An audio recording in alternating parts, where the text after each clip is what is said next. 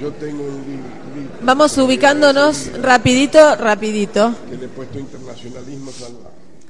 Sobre algunos Tomando asiento.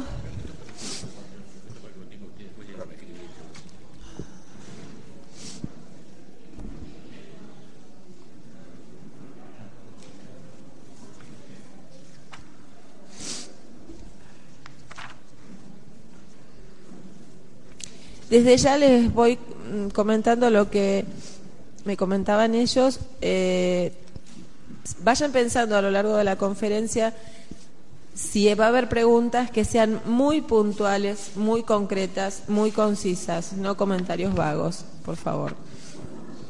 Porque si no nos van a comer a nosotros ustedes.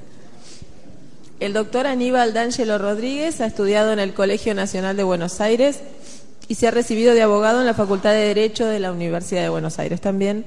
Casado y padre de 12 hijos, posee en su haber 56 nietos y 6 bisnietos.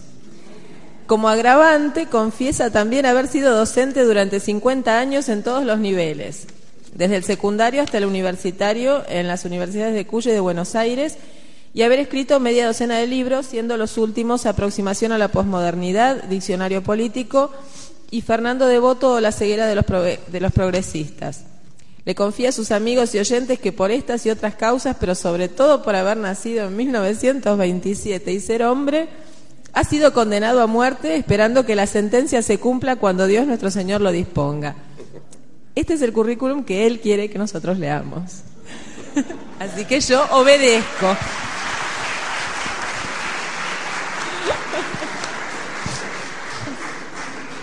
Como somos devotos de la obediencia, le hacemos caso. El doctor Enrique Díaz Araujo, de, profesión abogado, ha ejercido la docencia durante 50 años en todos los niveles de la enseñanza, también con excepción del primario, desempeñándose como profesor sobre todo en, en las universidades de Cuyo y de Buenos Aires. Como fruto de sus tareas de investigación, es además autor de Aproximación a la Posmodernidad y Diccionario Político coautor además de Evolución y Evolucionismo, Enciclopedia y Enciclopedismo y El colapso de la educación. Es también conferencista, actualmente continúa colaborando como columnista en varias publicaciones de nuestro país, entre las que destacamos nosotros Cabildo y de Campaña. Pero por lo general su inclinación natural lo ha llevado a la lucha frontal contra los mitos más divulgados de esta época, como la rebelión de los adolescentes, cuánto cuesta una revolución, crítica de las teorías economicistas del imperialismo y otros. No es desde luego lo que suele llamarse un especialista, más bien puede decirse que Díaz Araujo abomina de innecesarias escisiones de la unidad del saber, como del intelectualismo disecado, ya sea desde la novela o desde el artículo periodístico con prosa apresurada, sin demoras estéticas ni rodeos cientificistas va directamente a sus cotidianos debates entre con los enemigos de la fe y de la patria. Absolutamente en todo momento y en toda conversación, aclaró yo. Eh, por todo eso, bien puede considerársele como un hombre auténticamente preocupado por las urgentes respuestas que reciamente que arrecian la onda, la onda crisis en que vivimos, perdón, un apologista de las verdades perennes, un escritor militante de prolificidad tan sorprendente como encomiable, puesto que está al servicio de la cristiandad. Además de sus últimos libros publicados y de numerosos artículos en diarios y revistas especializadas, podemos mencionar Malvinas, lo que no fue, y aquello que se llamó la Argentina. De próxima publicación por la editorial Santiago Apóstol tendremos, Dios mediante, muy pronto, mayo revisado. Vamos a escucharlos entonces.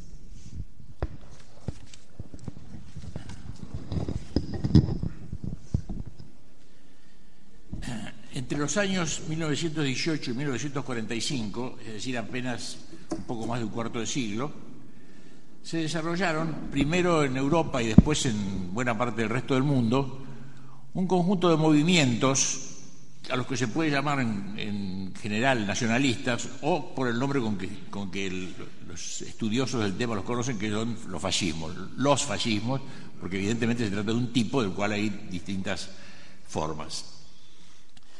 Se trata de un fenómeno que en esta época es difícil de abordar porque la sola palabra de fascismo llegó convertida en un insulto, de manera tal que ya no se razona sobre el tema, sino que simplemente se lanza como un insulto y se da por supuesto que es el epítome de todos los horrores y espantos del siglo, y en consecuencia nada se puede decir de, no digo de positivo, pero siquiera de interesante sobre la cuestión.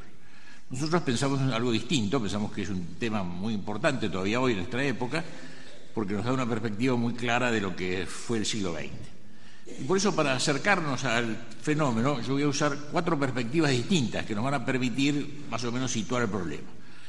La primera perspectiva es, temporal y se refiere a las reacciones contra el iluminismo. En el siglo XVIII aparece el iluminismo que pronto va a ir, triunfando en Europa, va a ir desarrollando la forma de gobierno democrático liberal y contra ese iluminismo triunfante y en desarrollo en Europa aparecen varias reacciones, reacciones globales. Fundamentalmente dos las más importantes, que son el carlismo y el legitimismo francés. Se trata de reacciones que intentan rehacer o retornar al antiguo régimen, a las formas tradicionales de la política europea. Eh, hay una transición en este sentido que es la de la acción francesa. La acción francesa de Morras, que se desarrolla en el siglo XVIII, XIX, perdón, en el siglo XIX, eh, es fundada por un hombre de 30 años, detalle que después vamos a ver por qué lo señalo, en 1898, y que, pero que también intenta una resurrección, una, este, reactivación de la legitimidad eh, monárquica. La primera perspectiva entonces es esta.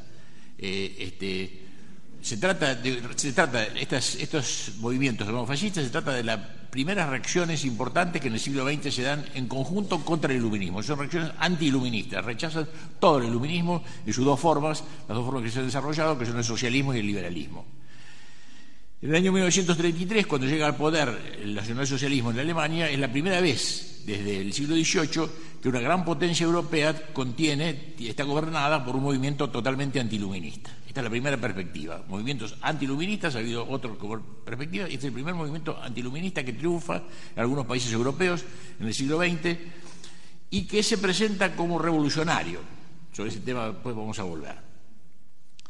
La segunda perspectiva es el reingreso de lo agonal, de, la lucha en la política. En la etapa anterior a 1914, la etapa de 1870-1914, en Europa se ha desarrollado una política eh, este, típica del, prototípica del, liberalismo, que es el momento, de, momento de auge, de oro de los parlamentos. Los parlamentos realizan, en el plano simbólico sobre todo, eh, todo lo que significa el liberalismo eh, político. ¿Por qué? Porque el liberalismo político parte de la idea de que lo que hay, lo que, hay que hacer es, racionalizar la política, sacarle todo aquello que sea agonal, que en consecuencia las guerras, las revoluciones, los, golpes de Estado, las camarillas, todo lo que sea violento o que pueda derivar lo violento, debe desaparecer y la política debe regirse por lo, racional. En las cámaras, en las asambleas, lo racional se supone que se da, se debaten los temas, se discuten, y luego, una vez que se han debatido, se llega a una conclusión que es adoptada por la mayoría, lo cual ciertamente no es racional y nadie puede sostener que sea racional, pensar que la mayoría tiene razón, pero es una forma de terminar una discusión eh, mediante el recurso a la, mayoría. Las asambleas, pues, pretenden ser lo racional y han, se han, eh, tenido tanto éxito, digamos así, en Europa en esa etapa, que hasta los mismos enemigos de la concepción general iluminista, los católicos, por ejemplo, y los marxistas, han entrado en las reglas del juego, no han, aceptado los principios del, liberalismo, pero sí han aceptado las reglas del juego. Es el momento en que el Papa, con, su carta apostólica o de solicitud, autoriza la formación de partidos católicos eh, en Europa y es el momento en que se conforman y empiezan a actuar los partidos socialistas. De manera tal que en ese momento, en 1870-1914, parece ser, da la impresión que la política se ha racionalizado, que ya no va a tener que recurrir más a lo agonal. El comienzo del siglo, con el triunfo del marxismo en Rusia, significa el regreso de lo agonal. Y esta es una de las características más importantes de los fascismos, la que hay que tomar primero. No digo que sea la, más importante, ni mucho menos, pero sí la primera, la que hay que tomar como punto de partida, que es una reacción frente al regreso de lo agonal en la política. Eh, la, idea, digamos, es esta. Si ahora regresa a lo agonal, si vuelve otra vez la lucha, si la, la, política es presentada como una guerra, como una batalla, porque esto es lo que hace el marxismo-leninismo, ¿eh? entonces vamos a ponernos en ese terreno. Esta es la primera cosa que hay que tener en cuenta para entender esta cuestión. Ya tenemos pues dos puntos de vista necesarios para comprender el, tema. El primero es el primer movimiento antiluminista que va a triunfar en Europa, globalmente antiluminista. El segundo es una reacción concreta e inmediata, por lo pronto, frente al regreso de la la política de la mano del marxismo-leninismo. La tercera perspectiva es, digamos, tiene que ver con la situación de los dos países en que va a darse eh, los movimientos nacionalistas. Se trata de Alemania e Italia. Son dos países que han quedado postergados en todo el movimiento de los países europeos restantes. Si ustedes observan la historia europea van a ver que hay unas constantes muy claras. Los países europeos en general, después de la Edad Media, lo que han hecho es, primero, unificar territorios, o, este, formar gobiernos capaces de conducir una, empresa determinada, y luego eh, dedicarse a las conquistas exteriores. Así se han formado los imperios, el español primero, el, el portugués, después el inglés, etcétera, se han conformado de esta manera, a través de una trayectoria que es común a todos estos, a todos estos países. Estos países, pues, lo que han hecho primero, como les decía, es unificar sus territorios. Los que quedaron atrasados en ese, proceso fueron Alemania e Italia, que ahora van a hacerlo y se van a encontrar con un mundo en el que está todo repartido. En consecuencia, van a tener que enfrentarse al orden que está constituido en ese momento. Movimiento iluminista global, eh, movimiento eh, que hace frente a lo agonal en la política, movimientos que se producen en países que han tenido un proceso diferente del resto de Europa y que en consecuencia van a tener que enfrentar al resto del mundo. Quizá la cuarta perspectiva me parece que es la más importante para entender este fenómeno. Esta cuarta perspectiva mira las características eh, globales de los, fascismos, primero en cuanto al lugar. Observen ustedes en qué lugares, vamos a tomar como como guía, digamos, cinco grandes movimientos nacionalistas, que son el fascismo en Italia, el nacionalsocialismo en Alemania, el falangismo o el nacionalsindicalismo en, en España, la Guardia de Hierro en Rumania y el rexismo en Bélgica. Son cinco movimientos que todos los cuales han tenido un desarrollo importante, han tenido influencia en la política de su país, han conformado eh, partidos políticos importantes, algunos de los cuales han llegado al poder, otros no, pero han tenido siempre una presencia muy importante en la política. Si tomamos estos cinco movimientos, vamos, a observar en cuanto a los lugares que se desarrollan, ¿dónde empieza el fascismo? Empieza en, Italia y luego en Alemania, en el sur de Alemania. Luego se desarrolla en España, luego se desarrolla en Rumania, más tarde, por último, en Bélgica. Si ustedes observan esos países, son todos aquellos países en los cuales el iluminismo ha entrado menos, es decir, por distintas razones, porque sobre todo por la persistencia de la, la Iglesia Católica como una influencia importante, el iluminismo no ha entrado totalmente. ¿eh?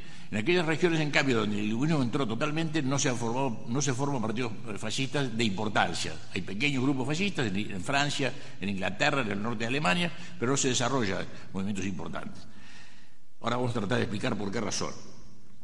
Si tomamos luego a los jefes, porque esto se trata de movimientos muy carismáticos que tienen todos un jefe, eh, si tomamos a los jefes, vamos a observar que tienen todos ellos tres características. Eh, la primera característica es que son gente joven, notablemente joven, mucho más joven que lo que acostumbraba la política en ese momento. Mussolini nació en 1883 y formó el fascismo en 1918 a los 35 años. Hitler nació en 1889 y formó el nacionalsocialismo en 1918 a los 29 años. José Antonio nació en 1903 y formó la Falange en 1933 a los, a los 30 años. Codiano nació en 1899 y formó la Legión, la Legión de San Miguel Arcángel en 1927, a los 28 años. De Grel nació en 1906 y formó el Rexismo en 1936 a los 30 años. Te das cuenta que estaba gente muy joven, no era lo habitual en la política en ese momento, que por el contrario pasaba por una etapa de gente provecta, gente de mucha edad. Esa es la primera característica, gente muy joven. La segunda característica es que todos provienen, todos ellos, los cinco personas que hemos nombrado, provienen de hogares católicos. No es el caso de Codreano, por cierto, que es ortodoxo, pero de hogares religiosos, donde hay una religiosidad importante. En todos ellos hubo formación religiosa de jóvenes, eh, regiones católicas y formación religiosa de jóvenes. Eso no quiere decir que fueran católicos. No se puede definir eh, a Mussolini y a Hitler como católicos practicantes porque no lo fueron, eh, pero sí ciertamente los otros tres. Y la tercera condición es que eran jóvenes, jóvenes de, formación católica en sus hogares y son jóvenes carismáticos, es decir, capaces de conducir algo. Bien, observen ustedes que este hecho que hemos señalado, el hecho de que los fascismos se desarrollen en zonas católicas y que sus jefes sean de formación católica, no quiere decir que los fascismos sean católicos, por cierto. Quiere decir simplemente que lo que los fascismos van a utilizar Los fascismos se van a, sentar sobre ese hecho, sobre el hecho de su formación y de la formación de los países en los cuales se desarrolla. Vamos a tratar de, penetrar en la esencia de estos movimientos. ¿En qué consisten estos movimientos? En primer lugar, entonces, hemos dicho, son movimientos antiluministas, rechazan globalmente el iluminismo. Pero a diferencia de los, de los movimientos iluministas, socialismo y liberalismo, no tienen una doctrina elaborada como, como el marxismo, como el liberalismo, a través de distintos libros, sino que es, más bien un talante, es más bien una actitud, es una forma de, pronunciarse que va formando sobre el combate su, propio, su propia ideología. ¿eh? No, nacen como los otros movimientos que hemos señalado, liberales y, socialistas, de una larga elaboración intelectual y luego se concreta en el terreno político, sino que aquí al contrario, nacen en el terreno político y van formando sus ideas a través de la lucha política. ¿Cómo se forman esas ideas? Se forman fundamentalmente por lo que hemos explicado, por una reacción frente a lo que rechazan. ¿eh? Es decir, si eh, los, eh, los iluministas dan predominio a, los derechos, ellos van a, a, los, los derechos, bien digo, ellos van a dar predominio a los deberes. Si los iluministas dan privilegio a la igualdad, ellos van a dar privilegio a la jerarquía. Y si los iluministas dan privilegio al es decir, rechaza lo nacional a través de la fraternidad. Este, eh, ustedes no se olviden que la trilogía de la Revolución Francesa es la que rige, la que, la que explica, la que está en el fondo de los dos tipos de movimientos, los socialistas y los, eh, liberales. Porque el marxismo nunca, nunca rechazó esos principios. Lo único que decía es que el liberalismo no los realizaba totalmente. Entonces se proponía hacerlo más perfectamente. Pero los principios estaban totalmente de acuerdo. Entonces, eh, como decía, ¿cuál era la trilogía de la Revolución Francesa? La libertad convertida en derechos, la igualdad y la fraternidad. La libertad convertida en derechos es rechazada mediante la apelación a los deberes del hombre, a los deberes, a la disciplina, etc. La igualdad, convertida en uno de los esquemas fundamentales del socialismo y del liberalismo también, es rechazada mediante la apelación a la jerarquía.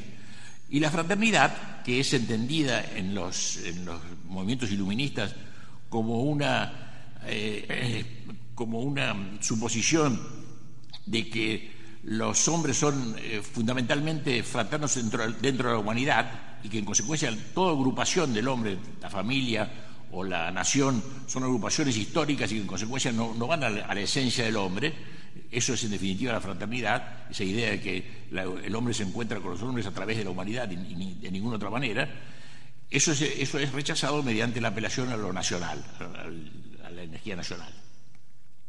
De manera que tal que y eso se va a convertir fundamentalmente en una liturgia, en una liturgia de la palabra. En el fascismo la liturgia va a tener una enorme importancia. Estas banderas determinadas, camisas de un color determinado, saludos de una manera determinada, etcétera, que se combina además con el hecho de que una proporción muy grande de los, de los líderes fascistas, especialmente Mussolini y Hitler, son excombatientes de la Primera Guerra Mundial. Y en consecuencia van a ver y que han vivido por su temperamento, por su manera de ser, han vivido esa guerra no como una tragedia espantosa, sino al contrario, como una forma de, como una ocasión de desarrollo de su personalidad. Yo siempre digo, para entender esto no hay más que leer dos libros, eh, Sino en el frente, por un lado, y Mi lucha por el otro. ¿eh? Hay un capítulo de Mi lucha en el que cuenta Hitler cómo llega al frente, en el momento que se enrola el ejército alemán, llega al frente, y la alegría que siente al, enfrentar la guerra, y cómo toda su experiencia de la guerra es una, experiencia positiva, digamos así. Eso explica que, eh, bueno, y por otro lado, en cambio, eh, Eric María Remarque en su novela sino en el frente, pinta la guerra como una cosa sin sentido, un absurdo. Se trataba de la misma guerra, vivida de dos formas absolutamente distintas, por dos temperamentos, por dos modos de ser, por dos personalidades totalmente diferentes. ¿eh? Eh, si observamos que cuando Comte describe la modernidad y, pronostica lo que va a ser la modernidad, lo primero que dice es que eh, ha terminado el mundo de los sacerdotes y de los militares, el mundo de lo sagrado en definitiva, y, empieza el mundo de los comerciantes y los intelectuales, aunque él no use exactamente esos términos, pero en definitiva lo que quiere decir es eso, ¿cierto? Entonces es bien claro que mientras que eh, el iluminismo tiene como protagonista de sus movimientos a los hombres de, los, hombres de dinero, ¿cierto? en términos generales, y a los intelectuales, esto, el fascismo va a tener en sus filas fundamentalmente hombres de acción. ¿eh? El tipo humano característico del fascismo es el hombre de acción. Eh, hay que eh, terminar esta caracterización del fascismo recordando lo que fueron los gobiernos fascistas. Eh, los fascismos entonces los hemos definido como estas, estas reacciones antiluministas globales, que nos hemos definido como, una, como desarrollados en una determinada sociedad. Eh, para entender lo que va a pasar, hay que referirse a esto que he dicho yo, de el hecho de que sean católicos los, líderes y que se ha desarrollado en lugares católicos. ¿Qué quiere decir esto? Como les decía recién, no se trata de sostener que el fascismo sea católico, sino se trata de entender por qué razón el fascismo encontró posibilidad de desarrollarse allí en otros lugares. Por una razón muy sencilla, porque su lenguaje, el lenguaje que va a usar, es un lenguaje que suena, es bien entendido, es posible de entender y de captar lo que quiere decir en lugares donde el iluminismo no ha penetrado a fondo. Allí donde el iluminismo ha penetrado a fondo es evidente que todas las apelaciones que se hacen a lo nacional, a los deberes, a la disciplina, a la jerarquía, etcétera, son palabras que, como ustedes saben muy bien, en nuestra época lo hemos visto con absoluta claridad, han desaparecido del uso diario, han desaparecido, simplemente han sido eh, evaporadas. Entonces, eh, la formación en sus hogares, más el hecho de que se desarrolla en países de, mayoría católica y donde el iluminismo ha penetrado poco, es lo que explica estas características del fascismo. Cuando llega al poder los fascismos, por esto mismo que hemos señalado, que, no tienen un programa perfectamente claro, en un primer momento, el fascismo que se instaura en Italia es simplemente una dictadura salvacionista, ¿eh? de las cuales hubo en Europa una cantidad. En Europa hubo un montón de dictaduras de tipo, eh, Primo de Rivera en España, eh, Pilsudski en Polonia, Venizelos en, Grecia, etc. Hubo varias dictaduras de tipo salvacionista. Y al principio parece que el fascismo fuera una, una más de esas, pero enseguida empieza a distanciarse porque eh, pretenden no simplemente, como en todas las dictaduras, salvar un escollo, eso son las dictaduras, una forma de salvar un escollo histórico, ¿eh? de pasar un, escollo histórico concentrando poder, sino que pretenden fundar un régimen, es decir, algo que pueda continuarse. Pero en el primer momento Mussolini no tiene claro esto. Eh, es simplemente, como les explico, una reacción, y además en Italia se da el caso de que por una serie de circunstancias el fascismo llega demasiado rápido al poder llega a 1922, a los pocos años de haber sido fundado, y en consecuencia no ha logrado desarrollar una clase dirigente propia, tiene que, no tiene más remedio que pactar con los factores de poder, tiene que pactar con la monarquía, tiene que pactar con la iglesia, tiene que pactar con todos los factores de poder, van a tener que eso mismo lo limita y eso mismo hace que su, el desarrollo de su régimen sea tardío. Recién a partir de los años 30, cuando una buena parte de la burguesía europea empieza a cambiar su, actitud, ¿Por qué razones? La burguesía europea ha tenido, en los años de entreguerras dos grandes experiencias. La primera experiencia fue la del marxismo. Como ustedes saben, al terminar la guerra, el marxismo amenazó a toda Europa y en algunos lugares llegó a implantarse, eh, llegaron a implantarse gobiernos marxistas, en Hungría, por ejemplo, y en el sur de Alemania, ¿no es cierto? Entonces, eh, frente a eso, esa fue la primera reacción de la burguesía europea, que todavía era cristiana, porque en ese momento todavía la sociedad era cristiana, el Estado estaba descristianizándose aceleradamente, pero la sociedad era en buena medida cristiana. En consecuencia, esa primera experiencia hace que eh, la burguesía, que ha, sido sostén de los eh, gobiernos liberales, empiece a, dudar de que esos gobiernos liberales sean capaces de enfrentar este desafío del marxismo. La segunda experiencia, la que va a disparar el, fascismo, por así decirlo, es la de la crisis del 29. Cuando frente a la crisis del 29 los países este, liberales no saben cómo responder y toman medidas que por lo contrario no hacen más que agravar la crisis, ahí tenemos una segunda razón por la cual las clases medias europeas van a, poner sus esperanzas en algo distinto porque, porque están convencidos con la convicción que la experiencia da de que los grandes desafíos del tiempo, que han sido primero el marxismo que avanzaba, segundo la crisis económica, el liberalismo no es capaz de responder a ellas. Entonces, esta convicción es la que va a hacer que una parte importante de las clases medias europeas se vuelquen a los fascismos. Observen ustedes que de estos cinco líderes que hemos mencionado, tres de ellos son explícitamente católicos, cristianos, ¿cierto? José Antonio Primo Rivera era católico y su movimiento eh, fue católico, eh, tuvo una base católica. Eh, Codreano ciertamente es lo mismo, fue este, ortodoxo, pero su movimiento tiene una fuerte base religiosa y el régimen belga exactamente lo mismo.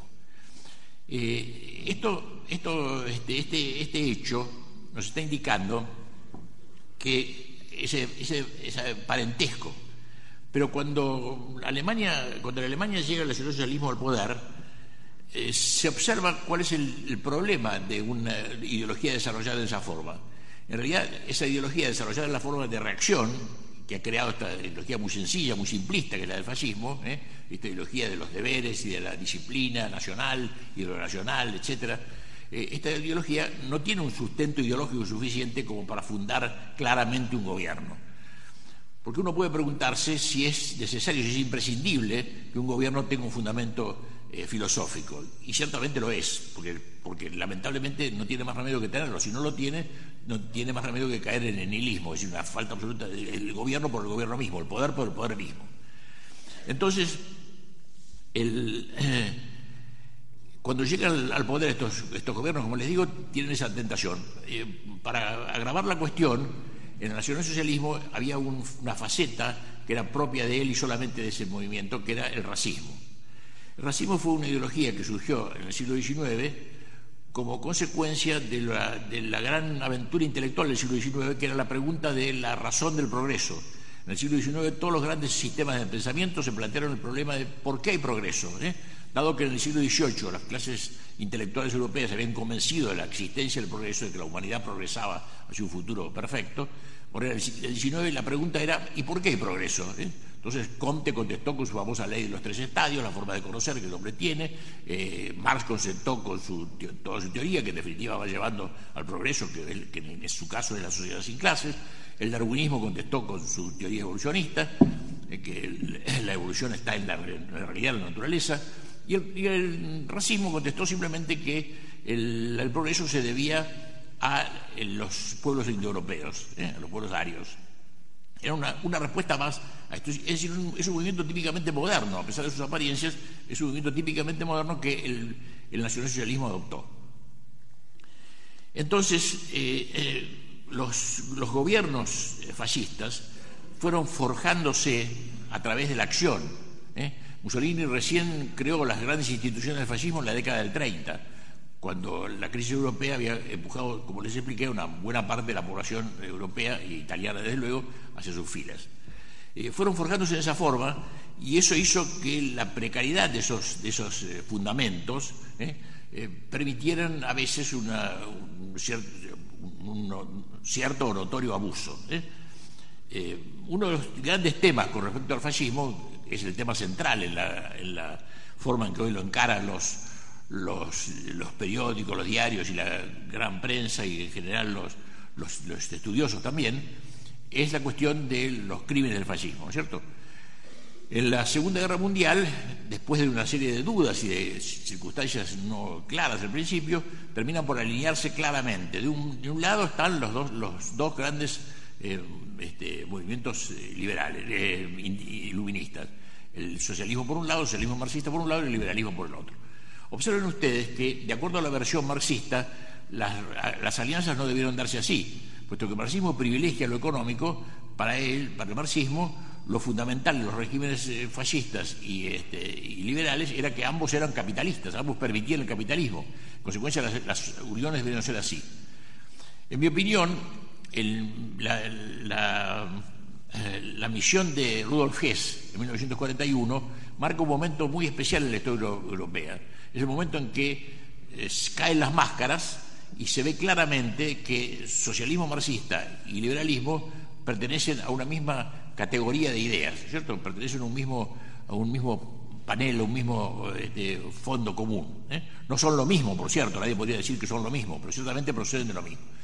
Cuando Hess propone, vuela a Alemania, eh, vuela a Inglaterra, ustedes saben, Hess era el segundo de Hitler, toma un avión y se va a Inglaterra intenta hablar con Churchill para decirle, en sustancia, este mensaje. Nosotros vamos a atacar a Rusia. Eh, ¿Por qué ustedes no están con nosotros? Hagan la paz con nosotros porque nosotros contra ustedes no tenemos nada. Y vamos a permitir que conserven el imperio. No tenemos ningún problema en que ustedes conserven su imperio. Eh, lo lógico es que nos unamos porque nosotros estamos ambos, los dos, Churchill conservador inglés, y nosotros estamos contra el marxismo. No solamente no, no le aceptan su forma de pensar, sino que ni siquiera consigue verlo a Churchill, he rechazado totalmente la idea, la simple idea de eso, y por el contrario, cuando Alemania ataca a Rusia, inmediatamente Churchill dice que se aliaría aunque fuera con el demonio con tal de convertir al, nazismo. Entonces ahí se ve claramente de qué manera se enfrentaban las cosas. Por un lado estaban las potencias iluministas, por otro lado estaban estas potencias que desafiaban el iluminismo. Durante la Segunda Guerra Mundial se producen estos, estos abusos del nacionalsocialismo. ¿Por qué razón se producen? Sobre esto hay una muy clara este, definición, eh, que es la de Hitler en su testamento. Hitler en su testamento dice con absoluta claridad que él no iba a permitir que los bombardeos, lo dice con estas palabras, pero la idea es clarísima, está perfectamente explicada, no iba a permitir que con los bombardeos se trataran a los pueblos europeos como si fueran eh, ganados y que en consecuencia el, culpable de eso iba a pagar, iba a pagar eh, lo que había hecho. El culpable para Hitler era el, judaísmo. Sobre las formas, eh, cantidad de muertos, etcétera, que se produjeron en ese momento, no se puede emitir un juicio definitivo porque por primera vez en la historia de la humanidad está prohibido eh, este, examinar ese tema. ¿cierto? En Europa, en la mayor parte de los países europeos, hay leyes que prohíben negar el holocausto. En consecuencia, si bien la impresión que se tiene, que una persona de buena fe tiene, que en efecto hubo una intención de aniquilar a los judíos, en qué medida se hizo, por qué método se hizo, hasta qué punto se hizo, es tema que está en debate que no se podrá cerrar hasta que no se pueda discutir con libertad y hasta que no se conteste a los que quieren este, indagar el asunto con el Código Penal, como dice Nolte, ¿no es cierto? Eh, ciertamente hubo muertes de judíos, no hay la menor duda. ¿eh? Eh, los, historiadores revisionistas han puesto dudas sobre algunos de los temas, dudas muy importantes en algunos casos, eh, que han ido más que todo al número de muertos y a la forma en que se mataron. ¿Qué sucedió después de la guerra? Eh, no solamente fue vencido los, fascismos, sino que además había que liquidarlos de tal manera que no pudieran reaccionar nunca jamás, es decir, que no se produjera jamás una reacción este, antiluminista global. Yo he dicho muchas veces que eh, se ha hablado de un orden de Yalta impuesto en la conferencia de Yalta al terminar la guerra y que no hay ninguna prueba de que ese orden se haya, impuesto. Por el contrario, si ese orden significaba que se repartiera el mundo, Inglaterra, eh, Estados Unidos y Rusia, eh, no se ve por dónde pasaba ese límite desde el momento en que las mismas barbas de Estados Unidos en Cuba se instaló una potencia comunista. en cambio, lo que sí creo que se estableció no fue el orden de Yalta, sino el orden de Nuremberg. El orden de Nuremberg que dice simplemente todo está permitido en adelante salvo ser nazi. ¿eh? Y quién es nazi quién no es nazi lo vamos a decidir nosotros. ¿eh? Nosotros los vencedores decidimos quién es nazi quién no es nazi. Para que al que digamos que es nazi, ese no puede hablar. Está totalmente prohibida su palabra, sino mediante los métodos tradicionales de, censura, sí mediante los métodos de silenciamiento. La, conspiración del silencio absolutamente evidente hace que todo lo que pueda significar un argumento en contra de los, este, movimientos iluministas es sencillamente ignorada. Entonces, eh, la derrota de 1945 no significó simplemente una derrota militar, sino que fue acompañada de la más, grande y terrible campaña de desprestigio que existió nunca en la historia. Observen ustedes una cosa que se nos, pasa por alto, porque simplemente estamos acostumbrados a eso, de la misma manera que no este, este, razonamos sobre el aire que respiramos, porque está ahí, lo respiramos y nada más, de la misma manera no razonamos sobre, este hecho evidente. Piensen ustedes cuántos miles de películas antinazis se han hecho. ¿eh? Se supone que estamos en una sociedad libre, la cual se podría perfectamente sostener lo contrario, o no. Esa es la teoría, ¿no es cierto? Eh, la respuesta a esto es que sí, pero el nazismo eh, cometió muchos crímenes y por eso no puede hablar, porque si se permitiera que volviera el nazismo, volverían los crímenes. Y la respuesta a eso es obviamente no fue el único que cometió crímenes. ¿eh? Las manos de todos los, países europeos, de todos los países del mundo están manchadas de sangre, de sangre de la que hablamos el año pasado y de sangre del, holocausto permanente de los, abortos, etcétera, de manera tal que si fuera cierto eso, nadie podría hablar. De manera tal que ahí tienen ustedes bien claramente de qué manera se ha hundido el fascismo, no solamente bajo la derrota militar, sino bajo el más terrible desprestigio toda la, enorme importancia que tienen los medios de difusión se concentra en este tema que es absolutamente intocable. Es decir, no se puede ni pensar en hacer una película que no digo que hiciera la apología del, fascismo, sino que al menos, por lo menos, diera un punto de vista diferente, digamos que tomar en cuenta lo que acabo de decir. Eso está absolutamente prohibido. Tenemos que decirlo casi clandestinamente en reuniones como esta, pero ciertamente no va a tener nunca ninguna repercusión en los medios de difusión ni nada por el estilo. De manera tal que los fascismos, pues, eh, como he explicado, tratando de hacerlo de la mayor buena fe posible, tienen una enorme este, cantidad de, efectos y de problemas. Eh, no hemos hecho la apología del fascismo, ni mucho menos, sino que simplemente hemos tratado de situar el fenómeno históricamente y observar de qué manera este, ese fenómeno ha sido distorsionado y ha sido condenado al absoluto silencio, ¿eh? y en consecuencia todo aquello que sí puede tener de positivo es, imposible ni siquiera hablar de ello. ¿eh? Nada más.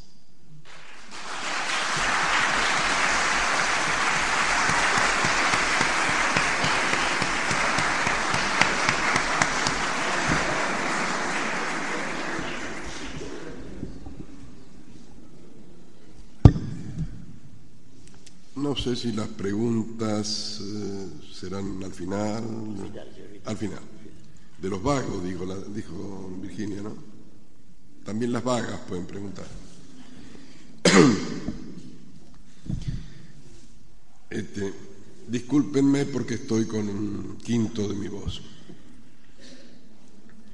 Me toca a mí exponer brevemente el tema de los nacionalismos americanos entendido de América, es decir, de nosotros, de la tierra de Américo Vespucci, porque eh, ha dado la vuelta aquello de los italianos, yo soy americano, y entonces resulta que a los gusanos les decimos acá americanos, y nosotros venimos a ser de Oceanía. Bueno, entonces voy a hablar de los americanos, es decir, de los de los hijos de América, de, las tierras que conquistó y colonizó España. Y en esa historia, que empieza con el bautismo que hace Colón, en los tres siglos de evangelización, eh, se interrumpe a poco de la independencia. La independencia fue eh, obra también de los hombres de la tierra, los hombres que en el orden natural tenían que llegar a crear estados nacionales. Pero aparecen los liberales, a veces llamados precursores, eh, que interrumpen el proceso natural, lo distorsionan y mm, si bien tienen un momento en que son relegados, pronto reaparecen son relegados cuando los libertadores concretan la independencia. San Martín, O'Higgins, Bolívar, y Iturbide. Pero los liberales pronto vencen a los libertadores. Ese es el momento clave en la historia de América, cuando los liberales vencen a los libertadores. En algunos casos fusilándolos como Iturbide, desterrándolos como San Martín, anonadándolos como a Bolívar y ellos intentan establecer un orden nuevo, mejor dicho, un desorden, porque va contra la sociabilidad natural de América.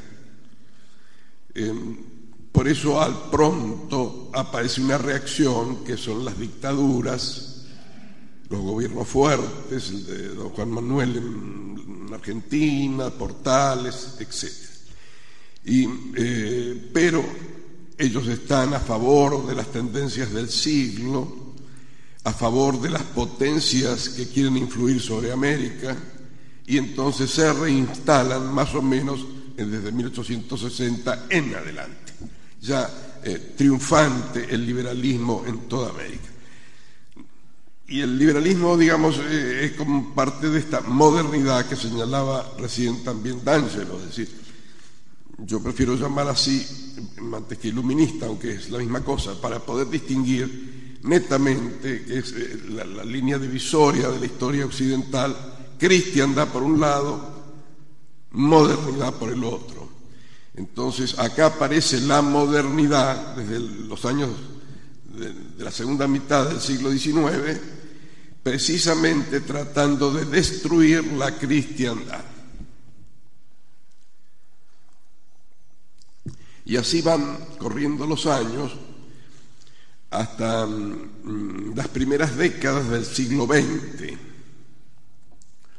Entre los grupos de la modernidad eh, no hay acuerdo, salvo el acuerdo general anticristiano, porque unos serán positivistas, los otros serán socialistas, Eh, hay matices entre ellos, son inmanentistas, como también lo ha definido Caturelli, es decir, cada uno es subjetivista, no, no, hay formas de ponerlos de acuerdo, no, porque no creen en el conocimiento objetivo.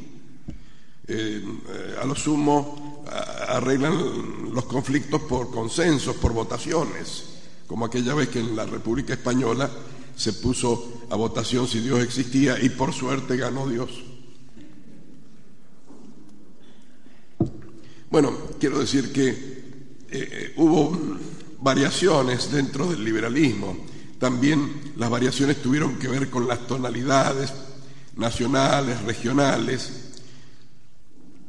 El, por ejemplo, la persecución religiosa de México no operó en la Argentina, fue acá fue un, se prefirió un suave indiferentismo, un laicismo en cambio, en México fue una cosa de bestias feroces. Pero bueno, la médula del asunto es siempre la actitud antirreligiosa. En, toda América, um, con sus más o sus menos, se dio ese proceso de descastamiento, de ruptura con la raíz castellana hispano-católica. Pues hacia 1920 aproximadamente empieza esta reacción que primero es poética, porque si eh, podemos datarla tendríamos que ir a los cantos de vida y de esperanza de Rubén Darío. Eh, y después se va estructurando con pensadores, con libros, con revistas, con diarios, con movimientos eh, filosóficos, culturales y movimientos políticos, y que encuentra su centro casi histórico, cronológico, en hacia los años de 1940. Es, un fenómeno general de América. Lo subrayo porque nosotros tendemos a creer que los acontecimientos de la Argentina son singulares, que se han debido exclusivamente a causas locales, y no es así. Precisamente en el prólogo al libro Breviario Imperial del poeta Pablo Antonio Cuadra, del poeta nicaragüense, Don Ramiro de Maestu, en los años de 1940, decía, el hispanoamericanismo que está surgiendo se funda en el pasado, pero es por la necesidad de defender el porvenir. No se propone ni poco ni mucho el intercambio comercial, no es cosa de gobernantes afanosos de elogios españoles. Acá un paréntesis, precisamente le debemos a don Ramiro de Maestu el, impulso inicial con su libro Defensa de la Hispanidad, porque había un obstáculo para este resurgimiento, que era la confusión entre los ideales de la España imperial y el españolismo que apuntaba a la España moderna. Y entonces mucha gente decía que tenemos que ir, nosotros que tenemos que ver con la España moderna si nos hemos independizado. Entonces, con esta idea eh, de hispanidad, Maestro rescata esto y dice, la España moderna no es sino otra hija más, no es la madre patria de las naciones hispanoamericanas, sino que es otra hija más de la Castilla imperial. Entonces se aclara el panorama para que todos podamos ir en busca de, la, de las fuentes comunes. Bien, sigue Maestro no es, eh, eh, eh, este movimiento no se hace para conseguir elogios españoles. Y lejos de ser como era antes patrimonio casi exclusivo de las gentes de izquierda, que explicaban complaciente a los americanos que España perdió las colonias por reaccionaria, está defendido por juventudes católicas y nacionalistas. Por ello vuelve ahora la parte más inteligente de la juventud americana hay otra parte, pero no la más inteligente, que no sueña sino con una técnica utilitaria y con empréstitos norteamericanos, y rascacielos y piscinas y pacifismo y muchos dólares. Hay también otra que se dedica a fomentar los movimientos indigenistas. Es la que gobierna en México y la que en Perú ha hecho surgir el movimiento aprista de Haya de la Torre.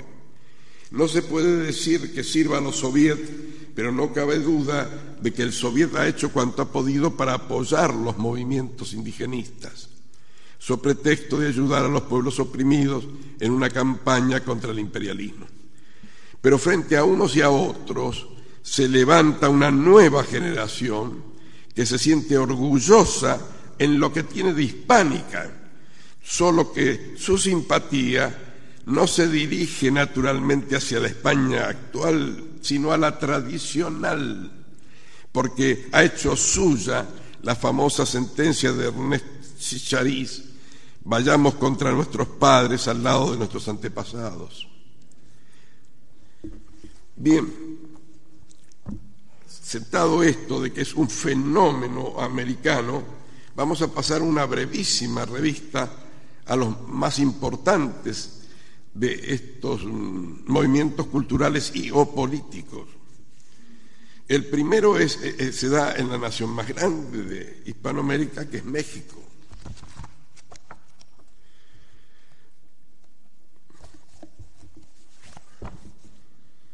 Mañana me toca hablar, y entonces podría ampliar esto, del tema de los cristeros mexicanos, es decir, la lucha entre los católicos y el régimen socialista de la Revolución Mexicana, régimen inicuo, sangriento, perseguidor,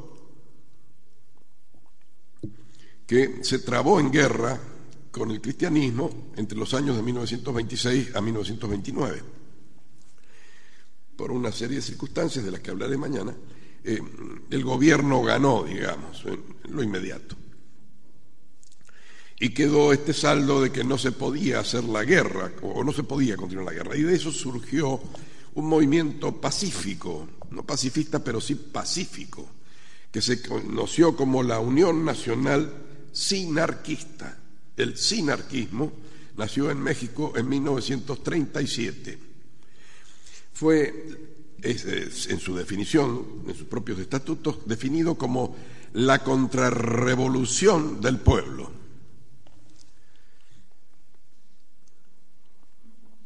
porque iba, eh, la palabra está usada técnicamente, no solamente contra la Revolución Mexicana, es decir, aquella que empezó en 1910 o 1914, más, más precisamente con Carranza, sino que también contra la Revolución moderna, contra la Revolución Francesa, digamos. Es decir, era lo contrario de una revolución, contrarrevolucionario, del pueblo rural, del pueblo campesino mexicano. Y como tal tuvo un éxito impresionante el sinarquismo. Llegó a tener un millón de afiliados hacia 1945. Em, era un movimiento sumamente pobre, porque en los sectores católicos ricos de la ciudad de México, del Distrito Federal, no lo apoyaron. Ellos tenían otro proyecto que es el que hoy gobierna México, el del Partido Acción Nacional. Y entonces desahuciaron al sinarquismo. El sinarquismo presentó varias características. Una, eh, como los acusaban de fascistas y del líder, del Führer, del jefe, no tuvieron un jefe permanente, sino que tuvieron ocho jefes rotativos. Eh, todos jóvenes, abogados o, o rancheros pequeños. En México se había operado la reforma agraria, así que ya no había terratenientes. Eh, eh, casi todos del estado de Guanajuato, uno de los estados del occidente mexicano, que es la zona estrictamente católica de México. Eh, pero se, proyectaba también en Michoacán, en Querétaro, en Aguascalientes, es decir, en, en mm, determinadas provincias del occidente. No tanto en Jalisco, porque Jalisco había quedado herido, herido de muerte por la guerra cristera, de modo que poco pudo aportar. Pero sí, eh, desde León, ciudad de Guanajuato, eh, surgió este gran movimiento que fue el sinarquismo, que llegó a conmover, porque ellos se manifestaban, naturalmente tomaban los modelos europeos y eh, aprendieron esto de las marchas del fascismo italiano. Y entonces, por ejemplo, eh, en, en, el lugar donde había más virulento anticristianismo, que en el estado de Tabasco, en el sur de México, ellos se trasladaron todos a Tabasco, a Tabasco, dirigidos en ese momento por Salvador Abascal, y obligaron al gobierno de Garrido Caraval a, derogar la legislación anticlerical por una presencia masiva en el Estado. Lo obligaron porque el gobierno nacional, para evitar la lucha, eh, lo obligó al gobernador a derogarla. La lucha iba a ser muy especial, porque hubo enfrentamientos.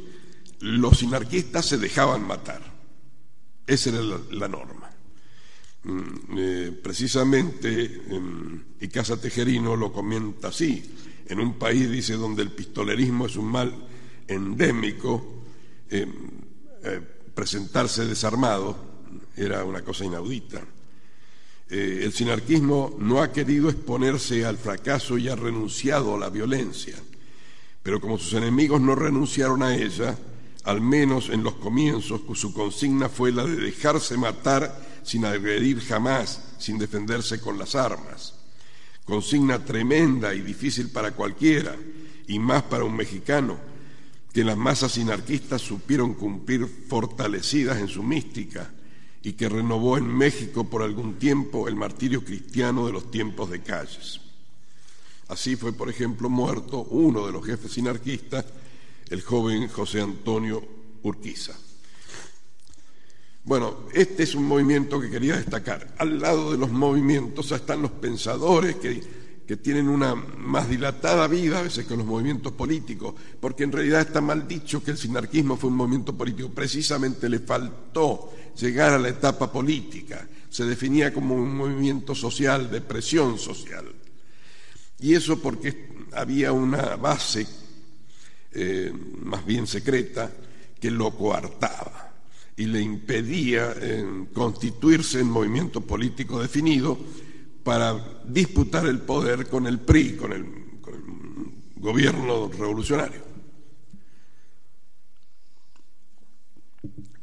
Paso a algún pensador importante, por ejemplo, eh, para mí el más importante de esa época, don José Vasconcelos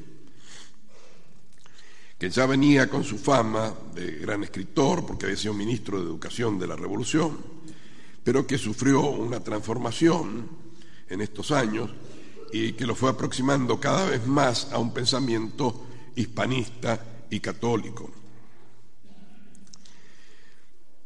Mm, él había señalado ya en el año 21, acá en la Argentina, cuando vino a dar una conferencia en la Universidad de La Plata, la actitud general. El, título de la conferencia que se editó en la Universidad de La Plata es Hispanoamérica frente a los, a los nacionalismos agresivos de Europa y los Estados Unidos. Em, iba a señalar la necesidad del nacionalismo, pero ¿por qué? Como una reacción necesaria frente a, la previa actitud expansionista conquistadora de los norteamericanos y los europeos.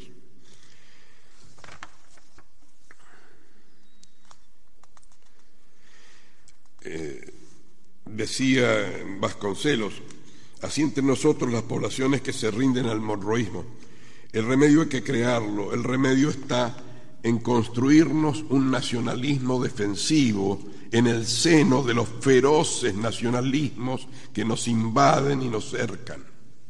En todo caso, la defensa contra la absorción económica extranjera es necesidad primaria si queremos contar con el porvenir, si queremos evitar que toda la América hispana sufra la suerte de Puerto Rico, Hispanoamérica para los hispanoamericanos.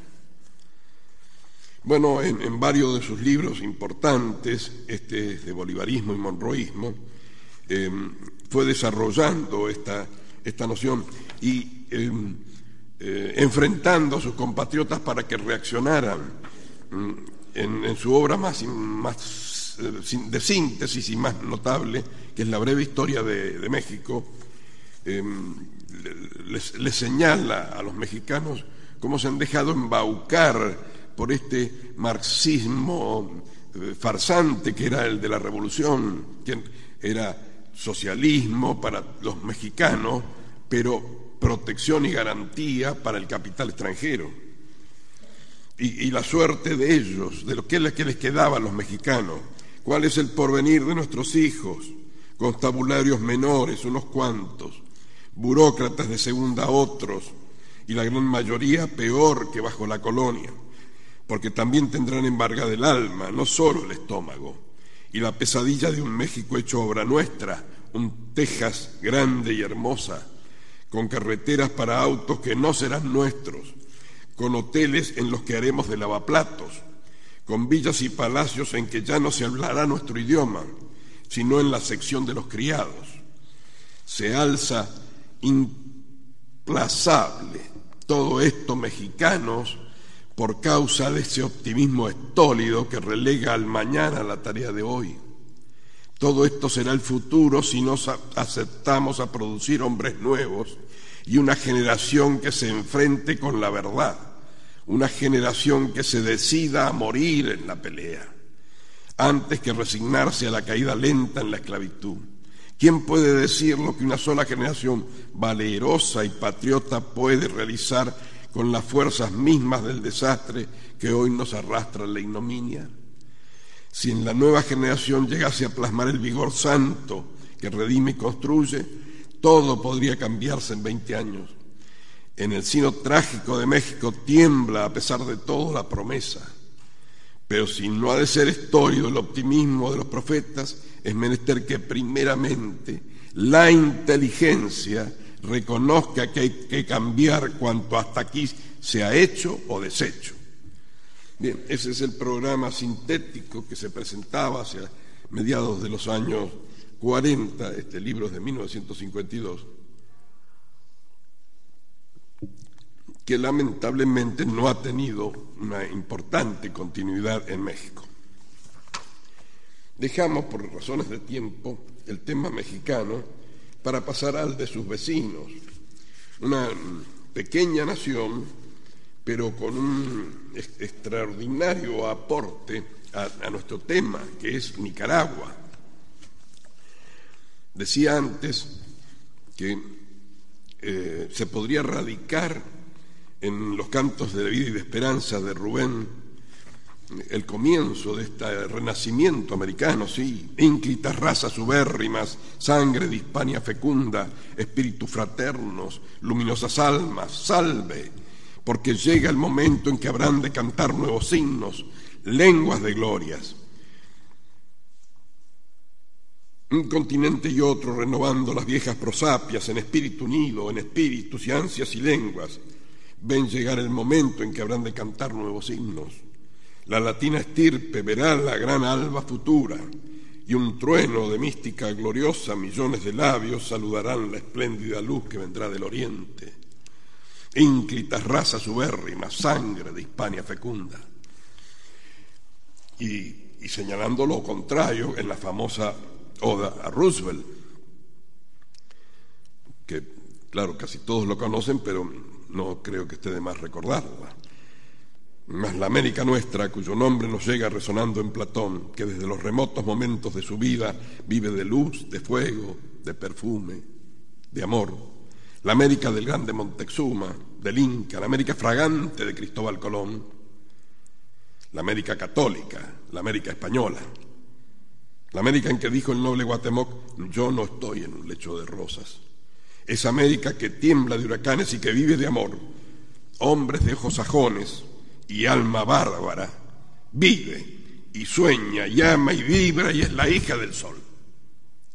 Tened cuidado, vive la América Española.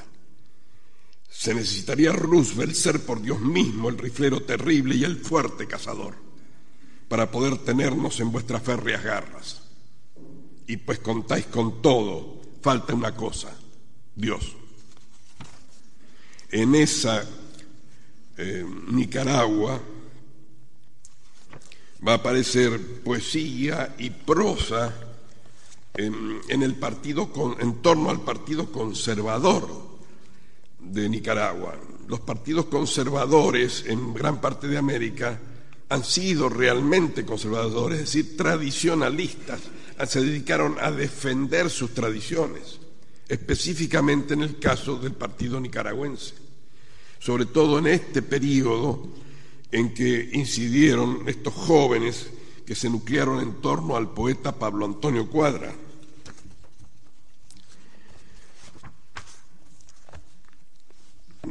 Herederos ellos del mandato, del legado de Darío.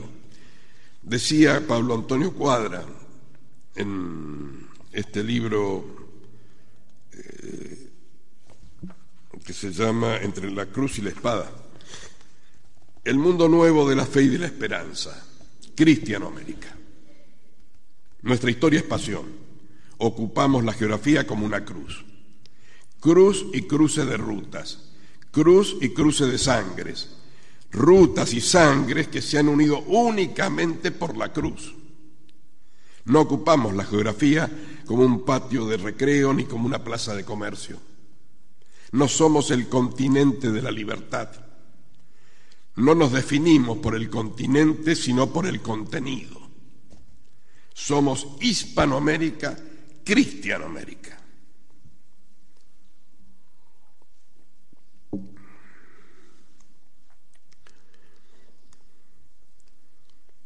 Hispanoamérica necesita todo lo contrario de un catolicismo apolítico. Y lo contrario de un catolicismo apolítico no es un catolicismo político, sino una política católica. Nadie ha dicho Estados Unidos de Hispanoamérica. Muchos, sin embargo, han dicho hispanidad. No se trata de una sociedad de provecho, sino de una unidad de destino, una unidad de servicio. Si alguna vez con lenguaje rubeniano se ha llamado esta unidad imperio, la palabra no debe tomarse por lo que tiene de antigua ni lo que tiene de moderna, sino por lo que tiene de molesta. Yo la uso siempre porque les resulta desagradables a aquellos a quienes deseaba desagradar, a los imperialistas. Muchos confunden la hispanidad con el amor a España. Muchos parecen creer que la hispanidad es una especie de panamericanismo español, una doctrina Monroe ejecutada al revés. Si España dejara de existir, tragada por el mar, nosotros tendríamos que ser más hispanitas aún. Fíjense, esto se decía en 52, hoy España está tragada por el mar, debemos ser más hispanistas aún. No se trata de amar sentimentalmente a España, sino de continuar a Castilla. España, en tanto la madre patria de España como de América, por la misma razón, España es ahora en Nicaragua nicaragüense.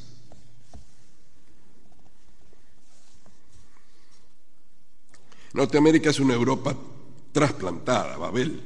Hispanoamérica es una Europa continuada, Roma. No se trata de dos mundos enemigos, se trata de dos vocaciones diferentes. El protestantismo es el enemigo de nuestra unidad, es la desunión. El comunismo es el enemigo de nuestro destino, es la falsa unión. El uno nos deja crear, el otro nos lleva a una creación monstruosa. Hispanoamérica es la cultura del cuerpo místico.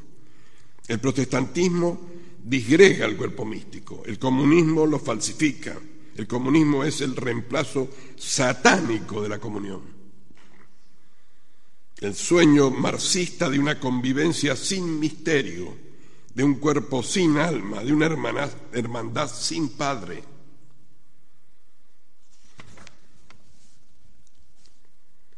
Y para variar de género, el propio Pablo Antonio Cuadra, como poeta, grandísimo poeta, se lo reconocen aún todos sus enemigos, murió el año pasado, en poemas nicaragüenses tenía este que para mí es magnífico, representante de su tierra, Patria de Tercera. Viajando en tercera he visto un rostro. No todos los hombres de mi pueblo óvidos claudican He visto un rostro, ni todos doblan su papel en barquichuelos para charco. Viajando he visto el rostro de un huertero. Ni todos ofrecen su faz al látigo del no, ni piden. La dignidad he visto. Porque no solo fabricamos huérfanos o bien inadvertidos criamos cuervos. He visto un rostro austero, serenidad o sol sobre su frente, como un título ardiente y singular. Nosotros, a rebeldes al hormiguero, si algún día damos la cara al mundo, con los rasgos usuales de la patria, un rostro enseñaremos.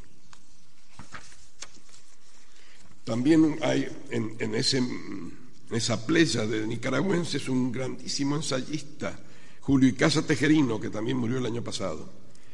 En su sociología de la política hispanoamericana, fue el que trazó este esquema con el que yo empezaba, sobre todo centrando esa lucha de los liberales contra los libertadores.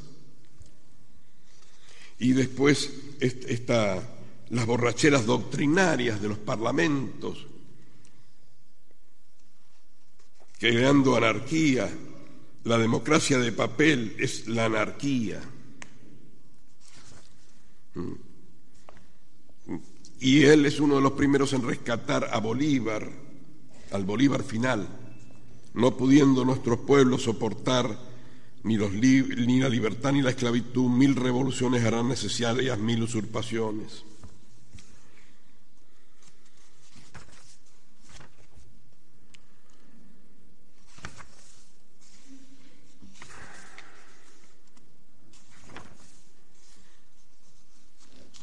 Dejemos a este pequeño pero magnífico país, cuya producción debe ser muy investigada. Hay un librito mío ahí demostrando cómo ellos, los mejores de ellos, combatieron al sandinismo. Pasemos al caso del Perú, a José de la Riva Agüero y la derecha nacionalista del Perú que hacia 1940 también congregó una gran presa de escritores, los mejores que ha tenido Perú en los tiempos modernos. Los hermanos Francisco y Ventura García Calderón, don Víctor Andrés Belaunde, eh, Brecedo, Miro Quesada, Porras Barrenechea, Barner de Reina, de la Puente Candamo. Eh, hubo un hombre que los reunió y hizo ese instituto que todavía está en el centro de Lima, don José de la Riva Agüero, que murió en 1944. Y él se aplicó, entre otras cosas, aparte de intervenir en política, de crear un partido para mm, el Partido Nacional, eh, para apoyar al dictador Sánchez Cerro, que fue asesinado por los apristas. En, en su múltiple mm, obra, la centró en el tema más difícil que hay en el Perú, que es el problema del indigenismo, qué pasa con los indígenas, con los mestizos, con los blancos. Y eh, él definió eh, como una vocación mestiza la de México precisamente porque era eh, en, contra de los, de los racistas, de los protestantes, de los norteamericanos, para quienes el único indio bueno era el indio muerto, en España, en la conquista española, se había asimilado y se había interrumpido esa asimilación. Eso es lo que señalaba también de la Ribagüero y pedía que se continuara para poder emparejar culturalmente a las razas, a las etnias.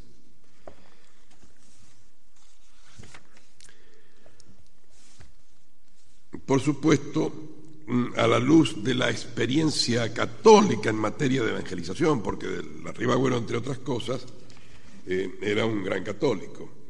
Nosotros, los hispanoamericanos, tenemos para con la Iglesia Católica deudas filiales especialísimas. Desde el comienzo de nuestra vida histórica, llamados a su regazo por misericordioso decreto de la Providencia, en él nacieron y murieron nuestros abuelos y le debieron cuanto han sido. Al catolicismo le debemos como añadidura de sus inefables beneficios sobrenaturales, la alteza y generosidad resplandeciente de nuestro común pasado. Si quisiéramos sintetizar la obra de este grupo de peruano, podríamos hacerlo con este verso de José Santos Chocano, que fue también excluido, este, como lo señalaba presidente D'Angelo, de todos los medios por que habló de la farsa democrática de los parlamentos hechizados. Bien, este verso se llama Blasón y dice, soy el cantor de América autóctono y salvaje. Mi lira tiene un alma, mi canto un ideal. Mi verso no se mece colgado de un ramaje con un vaivén pausado de hamaca tropical. Cuando me siento inca, le rindo vasallaje al sol, que me da el cetro de su poder real. Cuando me siento hispano y evoco el coloniaje, parecen mis estrofas trompetas de cristal. Mi fantasía viene de un abolengo moro, los Andes son de plata, pero el león de oro, y las dos castas fundo con épico fragor. La sangre es española, e incaico es el latido. Y de no ser poeta, quizás yo hubiera sido un blanco aventurero o un indio emperador. Volvemos un poco atrás para ir hacia Colombia, una nación también de, gran acervo cultural nacional y cristiano, que se congregó en el Partido Conservador, conservador tradicionalista de, de Colombia. En Colombia más que en otros países de Hispanoamérica se ha mantenido la religiosidad, al punto, y esto es una broma, decían en, Colombia la, la, puja política durante muchas décadas, y casi un siglo, fue entre liberales y conservadores. Decían que lo diferencia, que los, mm, los conservadores van a misa de ocho y los liberales a misa de doce. No era tan así, por cierto, ¿no? Pero en el Partido Conservador, por obra de dos personalidades notables, don Laureano Gómez y luego por su hijo Álvaro Gómez Hurtado, que ha sido asesinado por la guerrilla no hace muchos años, eh, se desarrolló todo un movimiento de auténtica derecha, de verdadera derecha tradicionalista, ya despojado eh, de, algunos avalorios parlamentaristas o demás que tenían todavía su sitio en el Partido Conservador.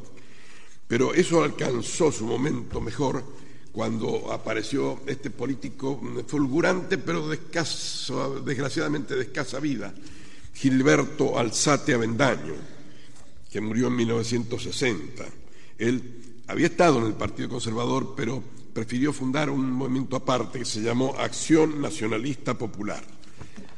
Y desarrolló una enorme tarea en pro de la vuelta al cristianismo, de, recuperar los ideales del último Bolívar, eh, estableciendo claramente cuál es la herencia bolivariana de ellos.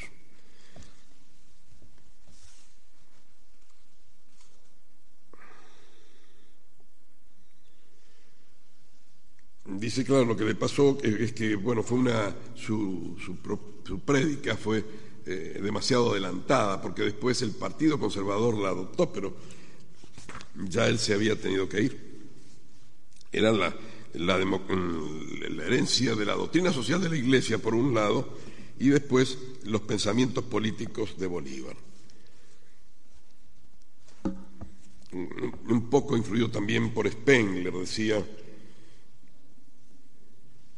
nosotros creemos en la necesidad de la política ella es hoy el destino, como decía Napoleón, interviene en todo, asedia al hombre en sus últimos asilos, porque no hay un lugar en las afueras del Estado donde pueda instalarse con los haberes ideales y reales de su vida. Nadie puede renunciar a ser sujeto y no objeto de la historia. La política no tiene alternativa, se la hace o se la padece. La misión de los intelectuales radica en participar abiertamente en la vida pública, en contacto con el pueblo, sirviendo a los emisarios de sus ansias y sus anhelos.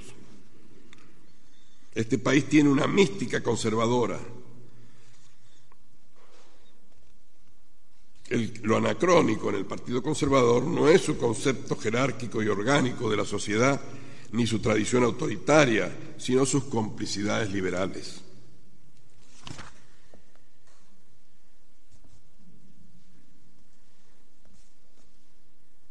Y defendía la teoría del bien común, es decir, la teoría del bien común de Santo Tomás, la propiedad más, eh, que es más un deber que un derecho, y bueno, lo, lo explicaba.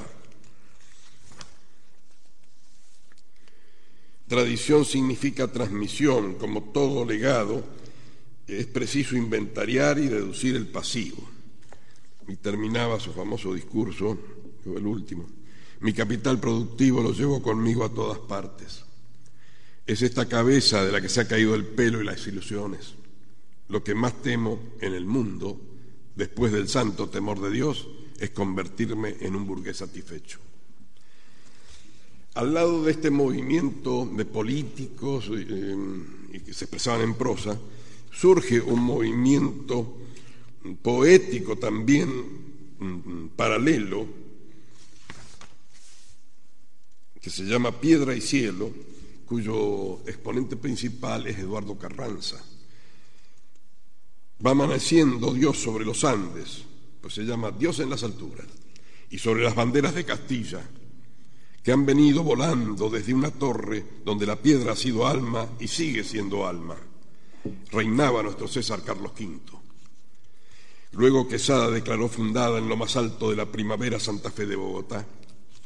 Allí sembró su espada, su semilla, allí puso su cimiento la esperanza y el trémulo cimiento del amor, allí fundó la piedra y el rocío, allí erigió una cruz contra la muerte. Y dos hechosas erigió en memoria de los apóstoles. Y sembró algunas palabras españolas que han tenido una larga y hermosa descendencia, constelada de sueños y de mística. Y toco en este instante mis orígenes, mi orgullosa raíz americana y mi raíz de piedra castellana, piedra que ha sido y sigue siendo alma.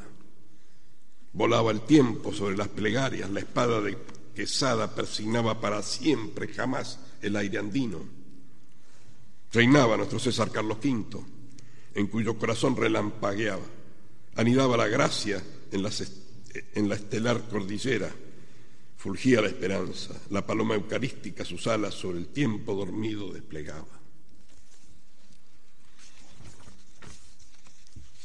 Dejemos a Colombia y vayamos a Chile.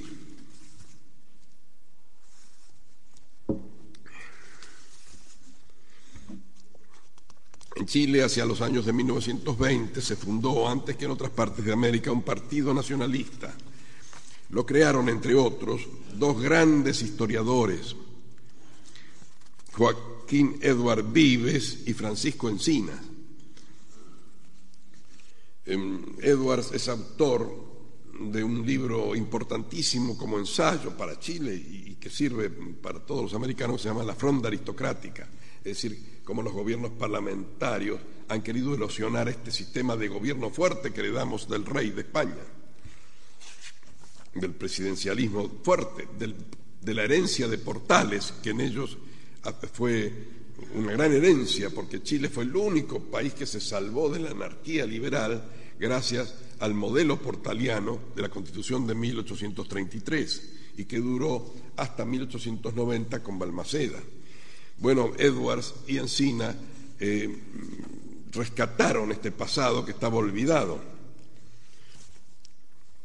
Más adelante aparecieron otros movimientos ya definidamente nacionalistas, como el de González Fonmarés, em, y dos em, núcleos intelectuales muy importantes, con las revistas respectivas de estudios y estanquero, dirigida por Jaime Izaguirre y Jorge Prat.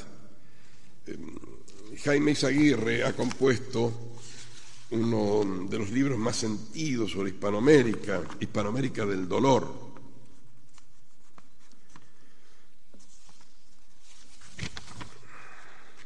América bárbara y cristiana, América la de los viejos adoradores del sol y de la cultura del oro y de la lana, América, la de la sangre noble de Castilla, de los firmes señores de la espada y de los siervos de la cruz. América una, doble, paradójica y armoniosa, tierra de batalla perpetua, de perderse y recobrarse, de vivir eternamente muriendo. Esta es la América de la angustia, del agonizar sin límites, la América nuestra, india y española, que busca sin descanso, su definición en lucha consigo y con los demás. Es notable esto porque en Chile eh, el, americanismo eh, era tenido en menos, es tenido en menos. Mm, Eizaguirre no, no tuvo pudor de proclamarlo. El repudio lo cubrió todo y después de, arrojar desdeñosos un ropaje que había cubierto las carnes de América por espacio de tres siglos, comunicándole el calor cristiano, corrió con la vergüenza que produce la desnudez, tras otras galas que hubo que mendigar a las puertas de las naciones de cultura, no solo diversas, sino a menudo antagónicas a la suya. Estaba ebrio de libertad, pero en lugar de saciarse en la raíz de los viejos fueros y de los altivos consejos castellanos, abolidos por el absolutismo, y que eran las más antiguas y grandes manifestaciones de libertad de Occidente, se echó en brazos de franceses e ingleses para calcar sobre esos modelos su vida política. Y mientras de un lado de los Andes un Sarmiento vomitaba de nuestro contra la raza propia y soñaba con hacer de su patria argentina un símil de Yanquilandia, de la otra vertiente cordillerana un Lastarria alentaba la misma apostasía y se entregaba a la adoración salvadora de los ejemplos de Francia. Porque nuestra estúpida América de la apostasía vio en, el ejemplo yanqui, en el jacobinismo francés, en el parlamentarismo británico, otros tantos talismanes que se sacarían sin esfuerzo. Jorge Prat, joven político, que murió muy joven también, Hagamos pues renacer la religión de la patria, la mística de la patria, esa que floreció magnífica en 1810 y que se hizo perenne en la obra de Portales, que se gigantó con nuestras guerras victoriosas, que se dignificó en uno y otro bando en 1891. Esta fe patriótica, que es la antítesis de la fe comunista, será la única que nos salve. Es decir, Mm, este hombre llegó a ser ministro del general Ibáñez del Campo, en la segunda presidencia, eh, se pudo articular un movimiento que realmente enfrentaba al liberalismo y al comunismo.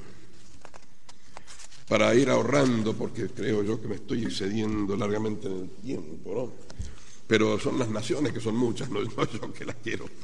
en Bolivia hubo dos movimientos, el MNR y la Falange, eh, mm, socialista boliviana, en, pugna entre ellos y a veces pugnas violentas. Óscar Unzaga de la Vega, gran eh, conductor de la Falange, fue asesinado por los del MNR.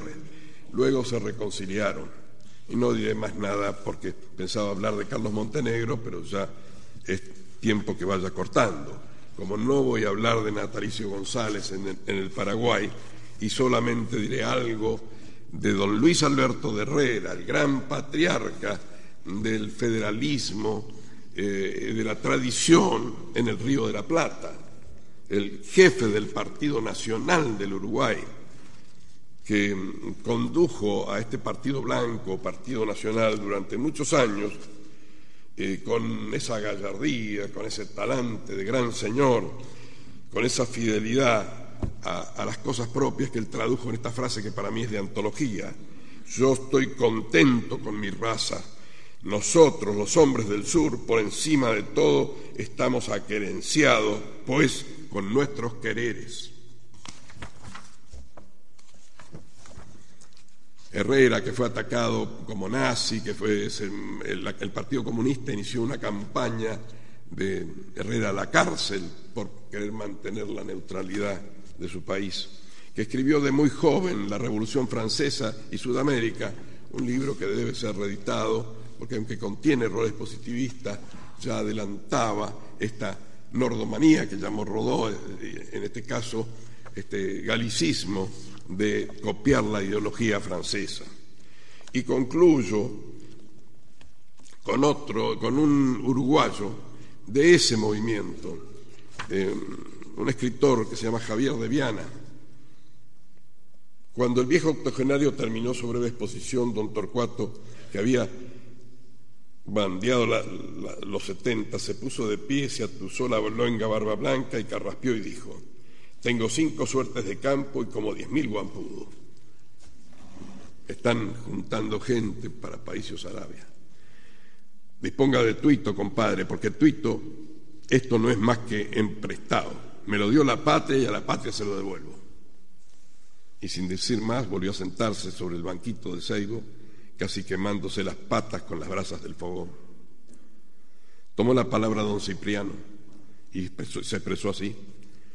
Yo tengo campos, tengo hacienda y tengo algunos botijos llenos de onza. Si es por la patria, lo juego todo la carta de la patria. Y se sentó y tomando con los dedos una brasa reencendió el pucho. Don Pellegrino se manifestó de esta manera. Nosotros con mis hijos y mi yerno somos 25. Formamos un escuadroncito. Plata no tenemos, pero cuero para darlo por la patria sí. Y hablaron otros varones, todos de cabellos encenizados, residuos gloriosos de la falange del viejo Artigas, corazones hechos de luz, músculos hechos de ñandubay. Y más o menos todos dijeron, en poca variada formas, la patria es la madre, la patria como la madre, a la patria como la madre nada puede negársele. Y como habían ido consumiendo los palos del fogón, tornóse oscuro el recinto e hízose un silencio, casi siempre hermano de la sombra. Transcurrieron unos minutos, y entonces don Torcuato, dirigiéndose a Telmo, su viejo capataz lo interpeló así. Tuitos se han pronunciado menos vos, ¿qué decís vos? El anciano aludido encorvó el torso, juntó los tizones del hogar, sopló recio, lengüeteó una llama y hubo luz. Y respondió pausadamente. ¿Para qué hablar? Usted sabe que yo soy como los perros. Cuando monta caballo y me chifla, lo sigo, sin preguntarle para dónde vamos, ni qué vamos a hacer. En todavía hay que sacudirse por la patria, ni que convidar canejo. Y tras breve pausa concluyó sin énfasis llanamente. Nosotros somos tres. Yo, mi zaino pangaré y mi lanza.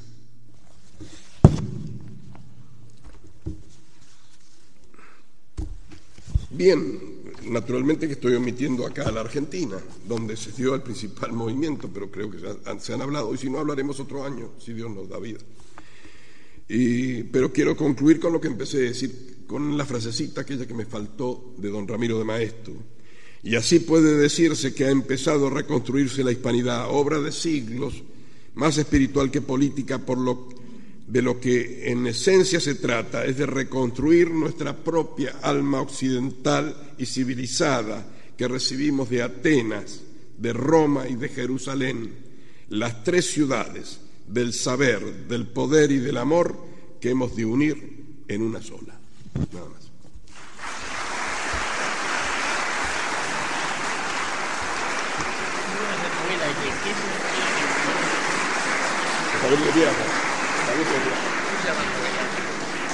Eh, es un cuentito de él que se llama Por la Patria.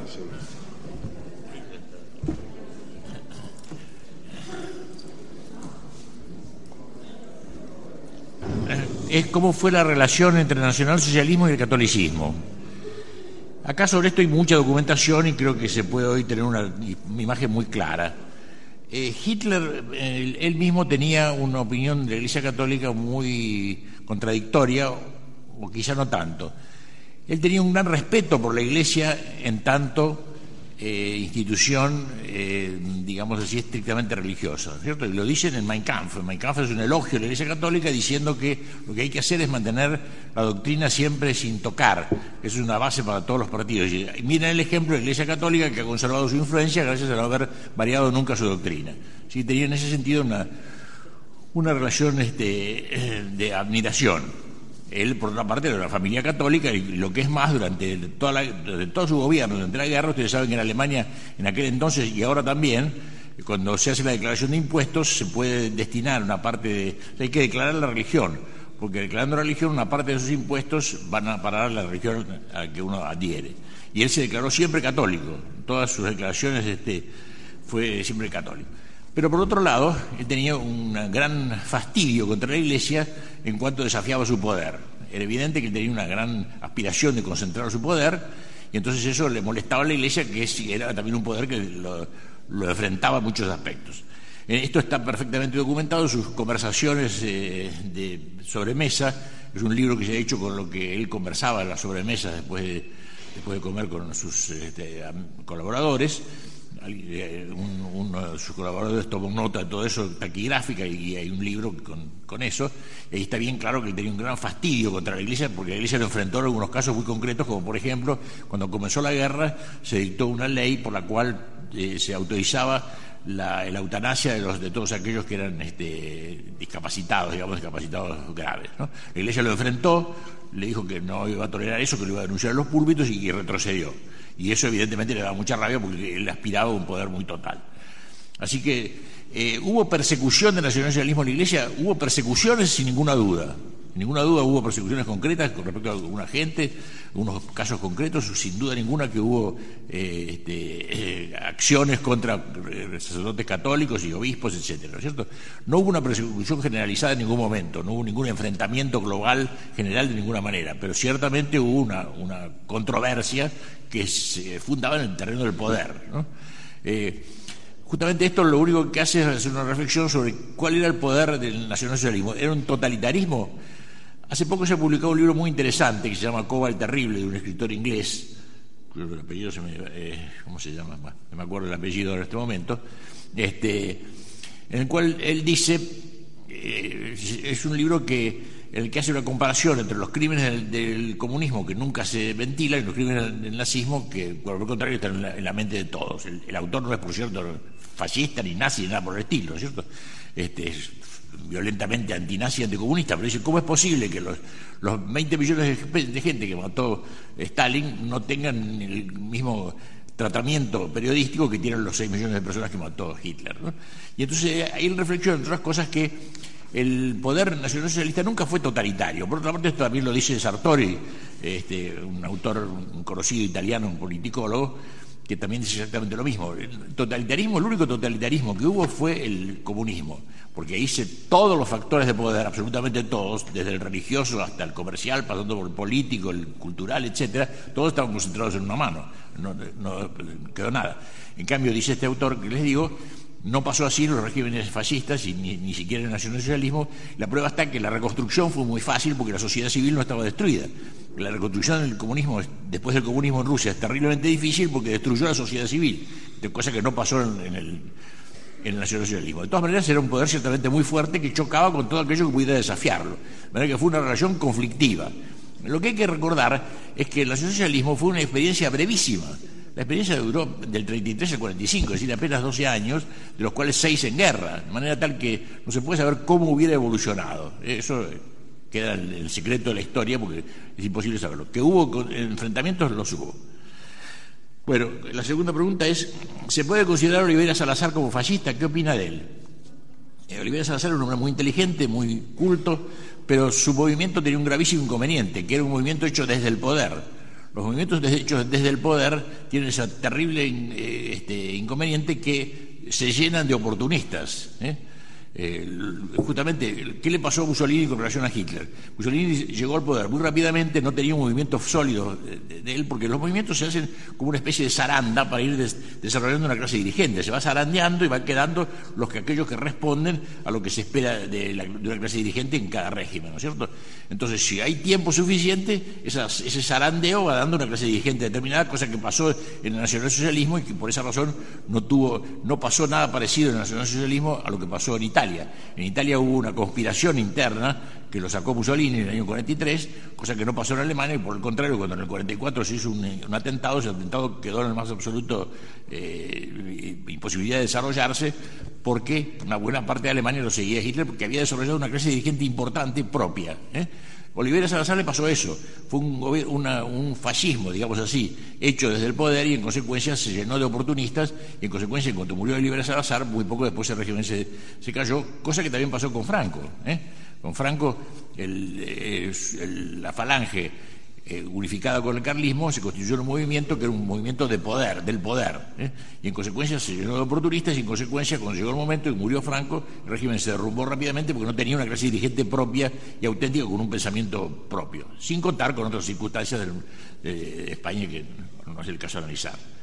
Ese es el inconveniente del, del Olivera Salazar.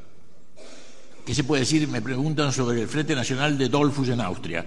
Bueno, hubo muchos otros movimientos nacionalistas en, Alemania, en Europa, perdón.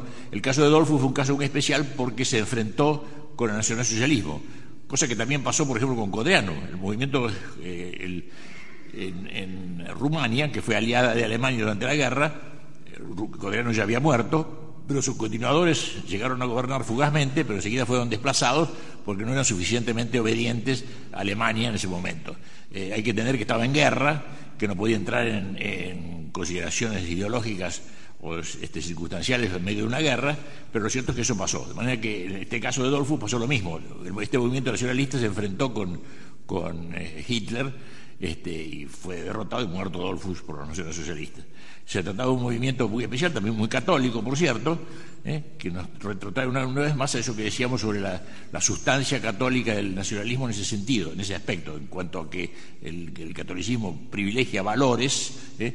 da importancia a cosas que son contrarias al, mundo iluminista. Y por último me preguntan eh, los, los santos que murieron en Alemania nación todos mártires o fueron muertos por razones políticas. Bueno, que yo sepa no hay más que un solo santo, que es Maximiliano Colbe, ¿cierto? Eh, Maximiliano Colbe hizo un acto muy heroico y yo tengo una, personalmente una gran devoción por Maximiliano Colbe, ¿eh? porque es un acto muy heroico y muy difícil de presentarse para morir en lugar de otro, ¿cierto?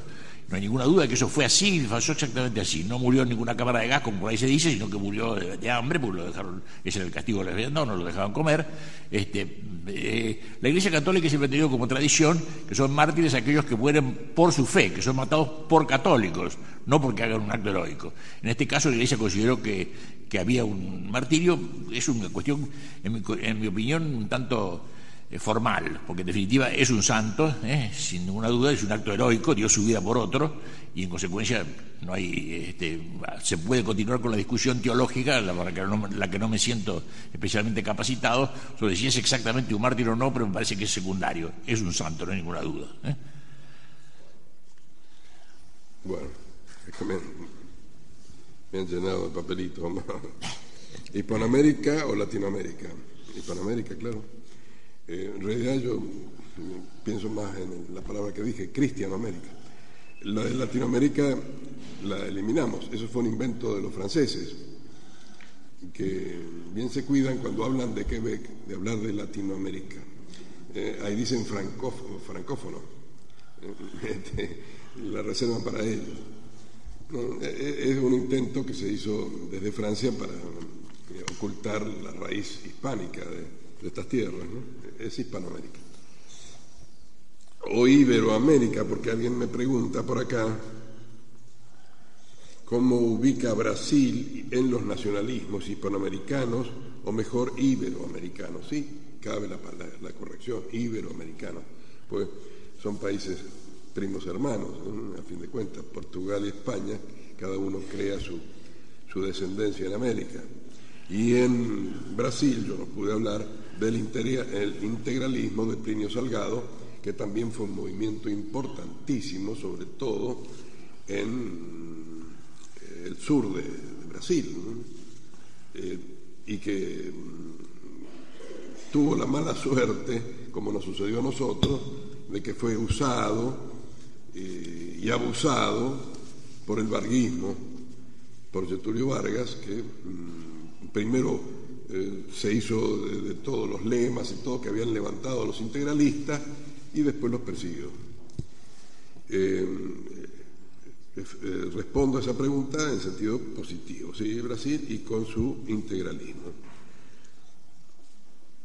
Bueno, me pregunta el tema de los nacionalismos en América. ¿Qué hay de ellos en Estados Unidos y Brasil? Bueno, Estados Unidos no necesita, pues, este, ya de sobra tiene imperialismo para necesitar el nacionalismo es un movimiento defensivo.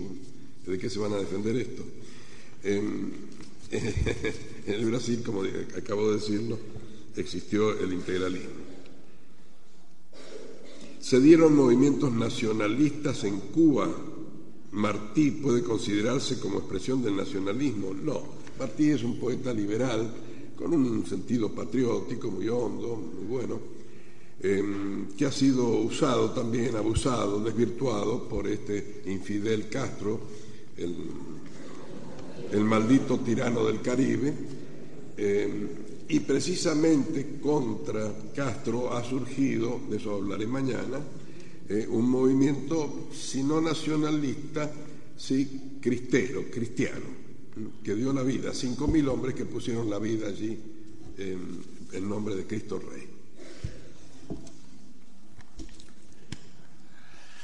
¿Se puede decir que Rubén Darío fue nacionalista? No, eh, no, eso no cabe, pero un americanista, en todo caso, como decía Morras, todos los nacionales nuestros Así que si hay cosas buenas que hayan dicho por ahí los liberales, el caso de Martí o el caso de, Darío, las aprovechamos.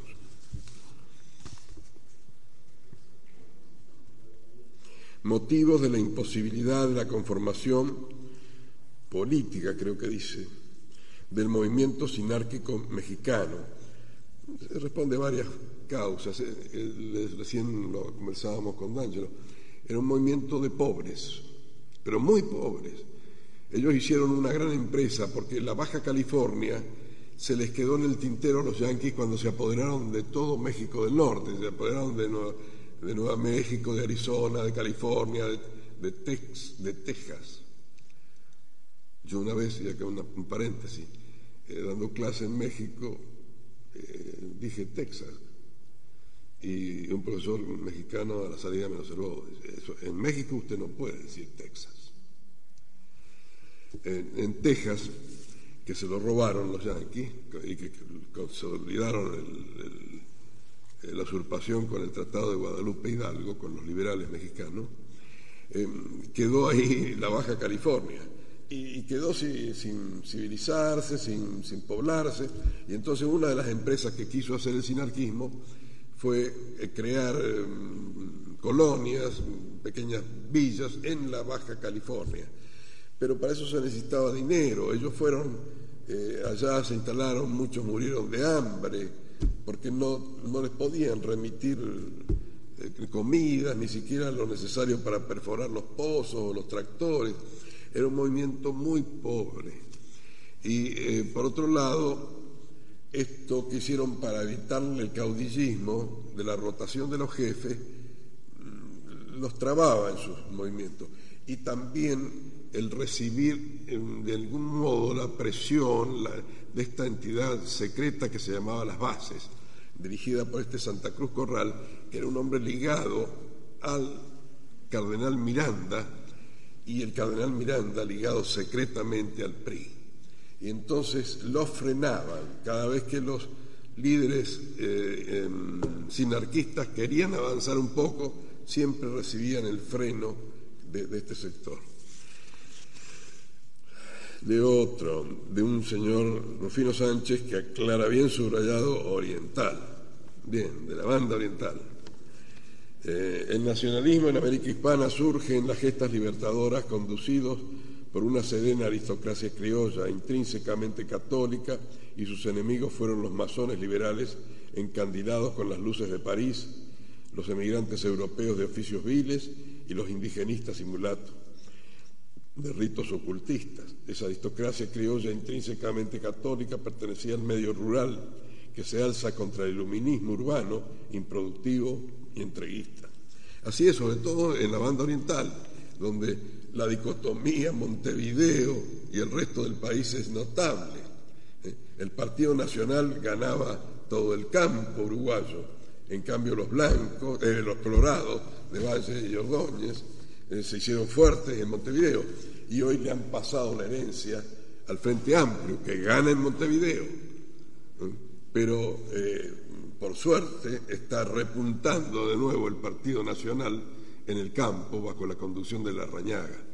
El Partido Nacional había sufrido avatares varios, se había perdido la herencia de Herrera eh, con un izquierdista como Wilson Ferreira Aldunate, o un liberal como la calle, pero ahora ha vuelto a su cauce nacional.